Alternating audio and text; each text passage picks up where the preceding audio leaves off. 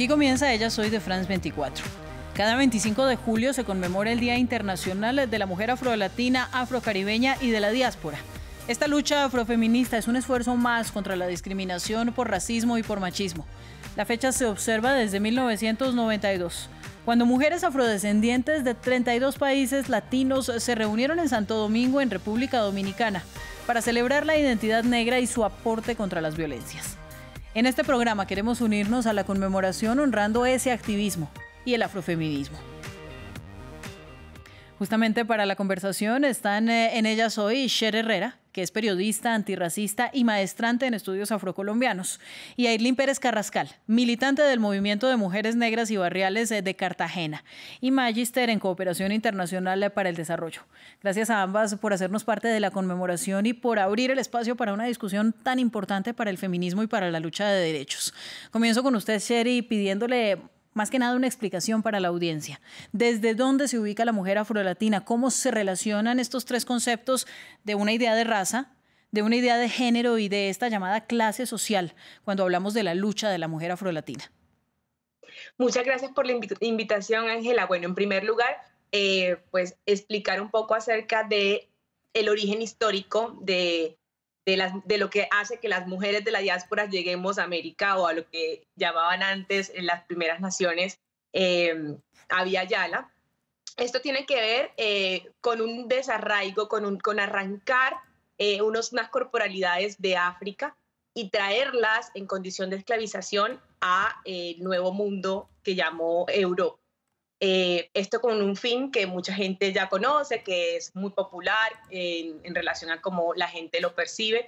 Eh, la gente reconoce que existió la trata, que existió la esclavización, pero muchas veces desconoce las implicaciones que hoy en día este momento histórico eh, tiene sobre la vida de las poblaciones afrodescendientes y de la diáspora en todo el mundo, no solamente en Latinoamérica o en América en general.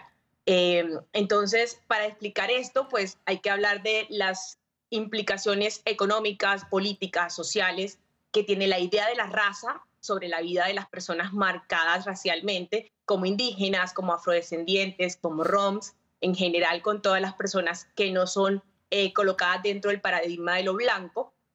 Entonces, esas implicaciones las, han, explicado de muchas maneras diversas académicas. Em, desde Estados Unidos lo han explicado eh, Patricia Hill Collins con, la, matriz de la opresión. Esta matriz de la opresión habla de que las mujeres son eh, oprimidas, las mujeres negras, en general las mujeres racializadas, por la raza, por la clase y por el género. Entonces, eh, las ideas y los constructos sociales impuestos desde el patriarcado y la blanquitud colocan sobre estos cuerpos unas dimensiones de opresión y unas condiciones, un estatus social por debajo de la jerarquía eh, en general de, lo que constituyó la colonización. Y, esa matriz de la opresión se explica desde todas las dificultades que pueden tener las personas que no están en la cúspide de esta jerarquía creada eh, por Europa. Aileen, los datos del Banco Mundial dan cuenta de una población de 133 millones de personas afrodescendientes en América Latina y el Caribe.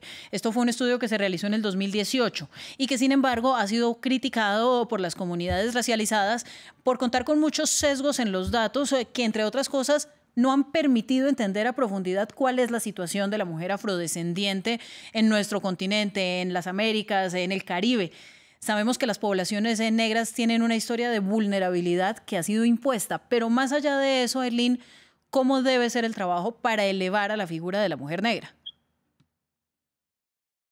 Bueno, muchas gracias por la invitación, por colocar en el centro las experiencias, la piel, la voz y el cuerpo de las mujeres negras. Yo creo que esto ya es comienzo, más una etapa de los caminos que los movimientos sociales, las mujeres organizadas hemos venido siguiendo.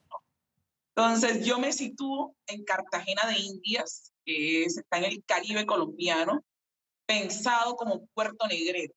Entonces, ese pensamiento y esa construcción de Cartagena como puerto negrero de trata, esclavista, todavía sigue vigente. Es el genocidio estadístico que está configurado desde el DANE en, Colombia, ¿no? que es el Departamento Nacional de Estadísticas, y luego que escala a nivel internacional con datos que genera el Banco Mundial y otras entidades internacionales, permite identificar que existe un racismo estructural, es decir, el genocidio estadístico de la población afrodescendiente que impide entender realmente cuáles son las condiciones que viven las mujeres negras en el país, en el mundo, es equivalente a una huella colonial. Es decir, no es un tema aislado, está configurado y recreado y reproducido para servir a un sistema que aún perpetúa hechos de la colonialidad. ¿Qué se debe hacer? Bueno, yo considero que estas reflexiones de qué se debe hacer nuestras abuelas las pensaron en la época colonial, ¿no? Ellas, las abuelas y nuestras bisabuelas, ellas mismas, desde, ese, desde esas ganas y ese ímpetu negro, ancestral de liberación, ellas mismas crearon y diseñaron caminos de libertad. Caminos que hoy las mujeres negras, jóvenes, estamos tratando de trazar. ¿Desde qué forma? Desde diferentes, desde miles de imaginarios que hay que romper y desde la fortaleza organizativa social. Nosotros, por ejemplo, sentimos la necesidad de pensarnos lo organizativo de base, la configuración de las comunidades negras, la socialización de una educación popular antirracista como un eje para poder cortar esas cadenas de, de esclavitud que todavía estamos viviendo. Entonces yo considero que los esfuerzos tienen que ser esfuerzos tanto por parte y parte, ¿no?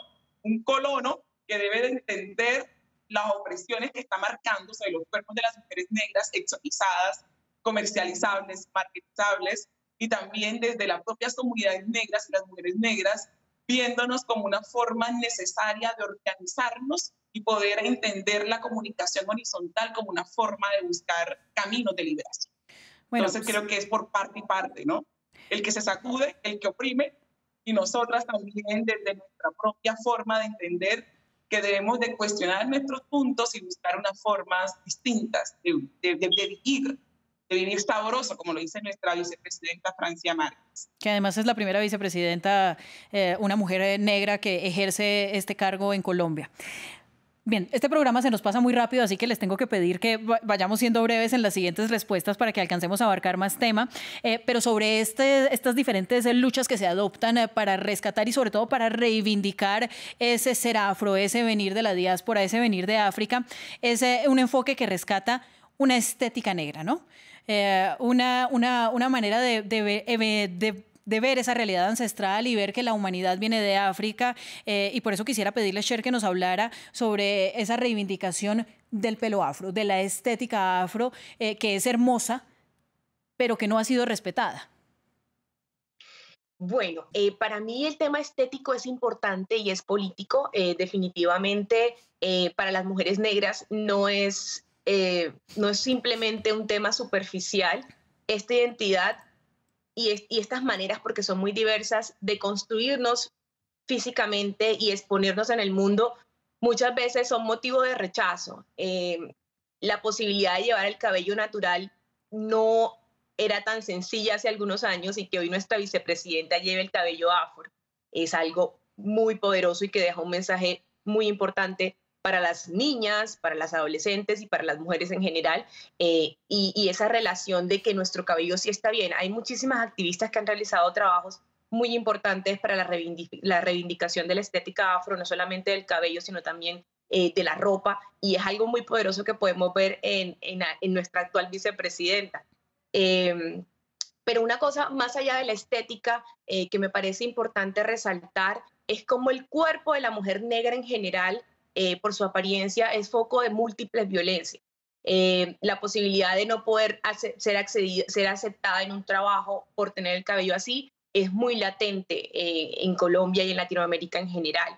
en Estados Unidos sí se han venido desarrollando algunas iniciativas para proteger el derecho a llevar el cabello en distintas maneras que tienen que ver con, la, con esta herencia sobre los peinados y una historia de libertad que se ha trazado a través de estos peinados eh, con nuestras ancestras. Pero más allá de las estéticas, yo siento que el tema de la violencia sobre los cuerpos de las mujeres eh, me parece importante, por ejemplo, pensarnos cómo en una ciudad como Cartagena, niñas como Alisandri son desaparecidas. Es como estamos hablando muchas veces de la estética y la estética es importante, pero hay unos problemas políticos muy grandes. Eh, yo creo que Erlín puede hablar un poco más acerca de ese proceso porque ha sido eh, más cercana a todas las luchas que se han dado para poder dar con, con el paradero de Lisandri, que, que fue desaparecida. Entonces pensamos en la esclavitud y en la trata como algo que pasó hace 200, 300 años, en los años 1600 pero nuestras niñas están siendo desaparecidas para la trata eh, de personas eh, actualmente en Colombia. Entonces la esclavitud es una esclavitud que no ha desaparecido. Nuestras niñas siguen siendo raptadas mm. para ser esclavizadas. Entonces me gustaría que pudiéramos hablar un poco más acerca de, esa lucha que está llevando eh, Pérez eh, en este momento con el colectivo del movimiento de mujeres negras en Cartagena. Bueno, pues los espacios en televisión son lamentablemente muy cortos eh, y solamente podemos llegar a la punta del iceberg y a ver las preguntas pues desde el exterior. Ya nos quedamos sin tiempo. Eh, eh, yo le diría que si usted quiere muy rápidamente, pero muy rápidamente de su conclusión y para el cierre a las dos lo que les quiero pedir eh, es este ejercicio tan bello de cómo ustedes se identifican, ¿no? Una mujer, una académica, una activista, una mujer de la diáspora. Bueno, yo me reconozco yo me autorreconozco como una mujer negra, una mujer negra, barrial, que nació y creció en la periferia de Cartagena y que hoy junto con muchas mujeres en Cartagena que también se transversalizan con esa identidad, estamos luchando por restituir nuestros derechos, para decirle a la gente, nosotras somos humanas, requerimos que nos vean como tal y requerimos que entiendan que conocemos sus formas de opresión, que conocemos quiénes son, conocemos sus nombres y cuál es el juego que también la élite configura en una ciudad que es turística y que ejerce educación sexual sobre las mujeres. Les agradezco a Cher por marcar el tema de Alexandria Sarmiento Arroyo, que es una mujer negra de la periferia de Cartagena, 16 años que fue eh, está, desaparecida desde hace un año y cuatro meses y lo reconocemos como un trabajo que hacen desde la red de trata en Colombia y a nivel internacional todos los cuerpos de las mujeres negras. Entonces, esa soy yo y así me reconozco en este día, ¿no? Del diálogo. Muchas gracias a ustedes dos eh, por sus puntos de vista y sobre todo por su activismo. Gracias a ustedes, gracias a nuestros televidentes por estar con nosotros. Sigan en France 24.